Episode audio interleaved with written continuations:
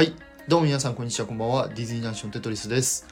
このラジオでは僕なりにディズニーの素晴らしさや豆知識などをゆるくお届けするラジオですのでよろしくお願いいたします。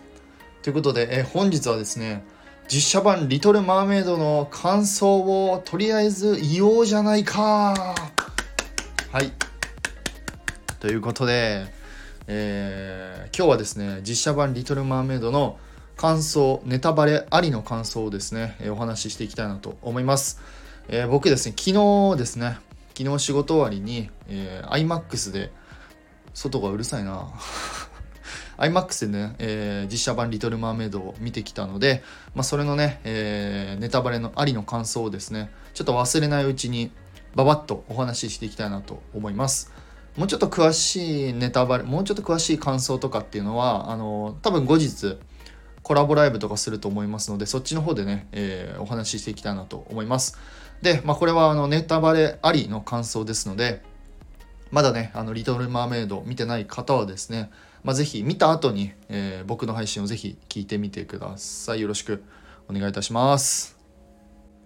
はい。ということで早速いきたいなと思うんですけど、ちょっとね、うまくまとまってないかもしれないんですけど、まあ、まず、えー結論から、えー言いたいなと思います。結論ですね、えー僕はすごい好きでした。とても素晴らしい映画だなとですね、思いました。はい。まあでもあのこの実写版の「リトル・マーメイド」はもともとね前評判が結構高かったっていうのと、えー去年の D23 でねあのハリー・ベイリーさんが「あのパート・オブ・ユア・ワールド」を歌ってもうなんとなくこの映画はやばいんじゃないかっていうのはちょっと薄々感じてたんですけどまあそのなんだろうな予想をはるかに超えたというかですねそのぐらい素晴らしい出来だったんじゃないかなって、えー思います。はい。でちょっとねいろいろ話したいところはあるんですけど、まあ、まずまず一つ目はねあのーやっぱり今回そのハリー・ベイリーさんの、まあ、歌唱力もそうなんですけど演技力っていうのもあ本当素晴らしかったなと思いました。で特にやっぱ僕が感動したのがですねあのパート・オブ・ユア・ワールドが、えーパート・オブ・ユア・ワールドが3回歌われたんですよね。普通に1回歌ったのとリプライズ版が2回歌われたんですけどで僕一番好きだったのがこの2個目のリプライズ版ですね。これの「パート・オブ・ワールド」の歌い方っていうのがま非常に好きだったしそのアニメーションに結構忠実にこう、えアリエルが歌ってあごめんなさいアリエルが歌いながら後ろからこう波がザバーンってくる感じとかそのなんだろうな。最初の「パート・オブ・ワールド」の時のアリエルの歌い方ってなんかこう陸に行きたいけどこう届かないような歌い方。あの「ダダラダダダダダパーあーあーみたいな。わからんな。ごめんなさい。なんかまあとりあえずなんかこうちょっとこう低めというかですね、まあ、曲調的にこう全体的にこうまあ元々の曲もそうなんですけどこう低い感じの歌い方なんですけどこのリプライズ版の2番目の時とかっていうのはもうすごいなんだろうな私はもう陸に出るわみたいなこの力強い俺何言ってんだろう。ごめんなさい。なんかこう言いたいことわかるかな？あの力強いあの歌い方っていうのがですねもう僕はここ非常に好きだったしなんだろうね。あのハリー・ベイリーの目の目力というか目で演技するっていうのもちょっと非常に僕は好きだったなって感じますね。そう目で演技するって言ったらもうそれこそあのキス・ザ・ガールの時のハリー・ベイリーの目の動きとかそれ以外のその声を発せなかった時のハリー・ベイリーのその目の動きっていうのがおすごいなと思ってそこだけでも本当に感激でしたね。喋ってないのにそのアリエルのこの心情がわかるっていうあのねすごいね。もう一回見たくなりました。はい。はいそして2つ目ですね。ちょっと前後して申し訳ないんですけどあのやっぱオープニングのあの始まり方がねちょっとやばかったですね。なんか伏線回収というか一番最初にあのアンデルセンの人魚姫のあのワンフレーズですかね。あの多分ちょっと僕も原作読んだことないんですけどその原作に出てくるその言葉、えーなんだっけ人魚姫はその涙が出ないみたいな涙が出ない分辛い思いをしているみたいなそういうあの一文がね一番冒頭にあの書かれて、まあ、そこから物語が展開していくんですけどこれがね一番最初にバンって出ることによってその後々にねアリエルがこう結構辛い思いをしていくんですけどその時にアリエルはね涙がやっぱ出ないんですよ涙が出ないのけど一番最後に、えー、トリトンから足をもらって足をもらってっていうか、まあ、魔法をかけてもらってちゃんと人間になった時にやっとこの時にやっと涙がちょこっと出るんですよねアリエル。ね、これがねもう見事な伏線回収というか一番最初のこの冒頭のこのアンデルセンのその一文がですねもうここで来たかと。もううまくこう使われてるなっていうところがですね僕は非常にここはもううわってなりました。はい。でまあこれからちょっとねストーリーについてもちょっと触れていこうかなと思うんですけど、まあ、今回の「リトル・マーメイド」はあまりアニメーションと大きく異なってる点っていうのはまあないんですよね。まあ簡単に言えばそのアリエルが陸に憧れて、えー、エリックを助けてあとアースラに呪いかけられて人間になって、えー、ああだこうだして、まあ、結局あの人間になりましたハッピーエンドみたいな流れはあんまり変わってなくて、まあ、ちょくちょく細かいところっていうのはまあいろいろ変更点があるんですよね。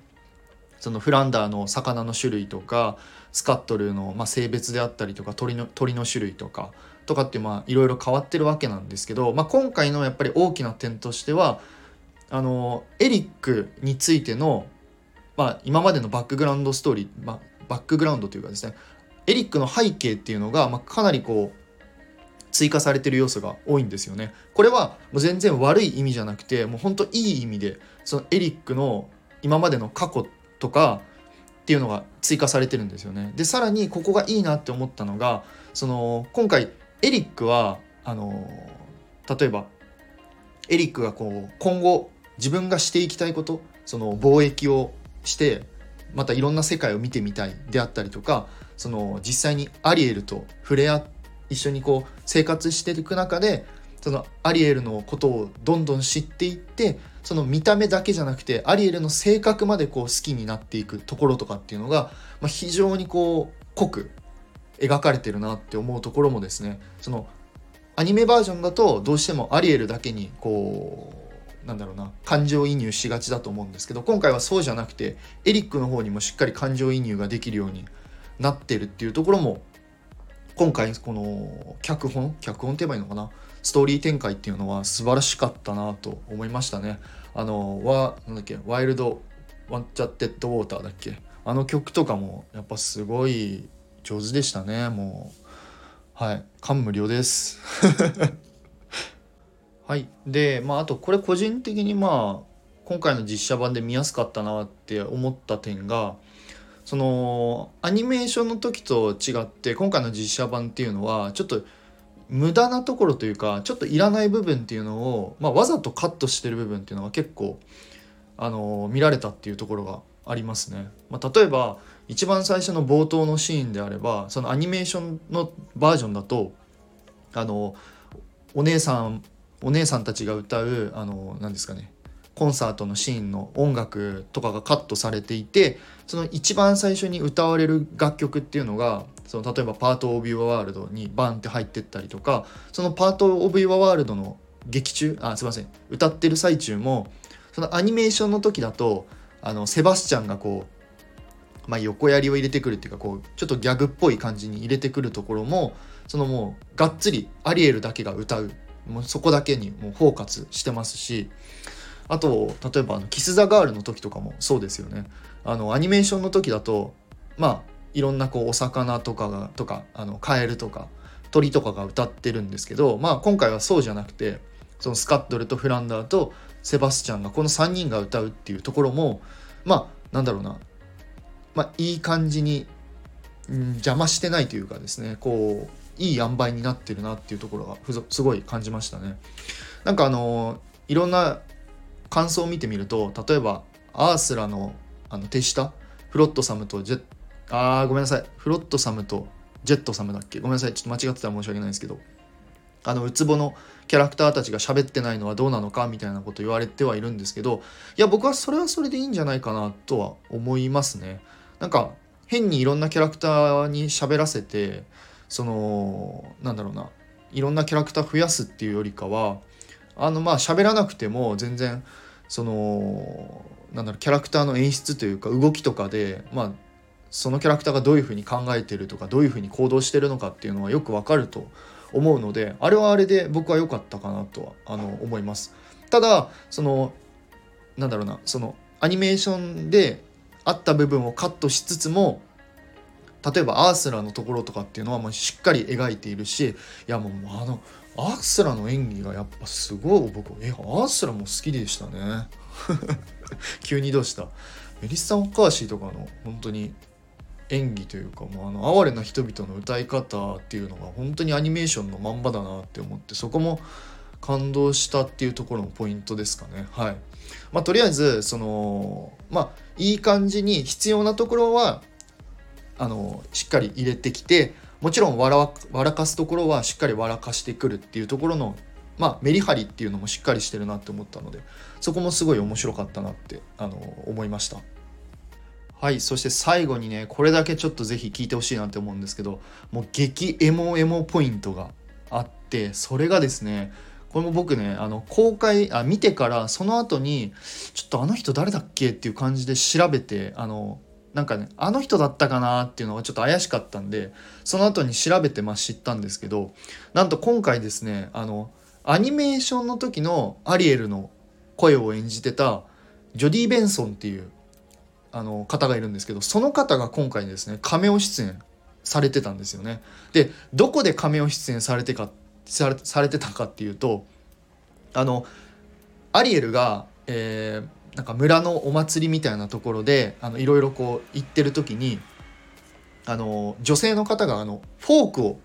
手渡したシーンがあると思うんですけどその時フォークを手渡してたのがこのジョディ・ベンソンなんですよ。つまりどういうことかっていうとアニメーションの時のアリエルの声をやってた、まあ、ジョディ・ベンソンがそのフォークを今のこの実写版のアリエルを演じてるハリー・ベイリーに渡すっていう、まあ、なんともですねこの粋な ファン歓喜というかこれ僕ちょっとね後からまた知った時に本当鳥肌立っちゃったんですけどまあなんだろうねあのまあ記事には書いてたんですけどまあ本当にバトンを渡すかっていうかのようなあのまあ昔のアリエルが今のアリエルにこうバトンを渡すかのみたいな感じ、まあ、そんな演出っぽかったねそれのシーンも良かったね。はい。ごめんなさいもうちょっとねまとまってないんですけど。はい。ということであのざっくりなんですけど、えー、僕がですねちょっと今回は実写版「リトル・マーメイド」を見て、えー、思った感想をベラベラとお話しさせていただきました、いかがでしたでしょうか？あのー、おそらくまたこれに関してのお話はいつかコラボライブすると思いますのでそっちの方でまたゆっくり、えー、お話ししていきたいなと思いますあぜひ皆様の、えー、感想とかもお聞かせくださいコメントやレターでお待ちしておりますはいということで、えー、いつも皆様、いいねやコメント本当にありがとうございます。はい。ということで、えー、それではまた次回の配信でお会いいたしましょう。テトリスでした。バイバイ。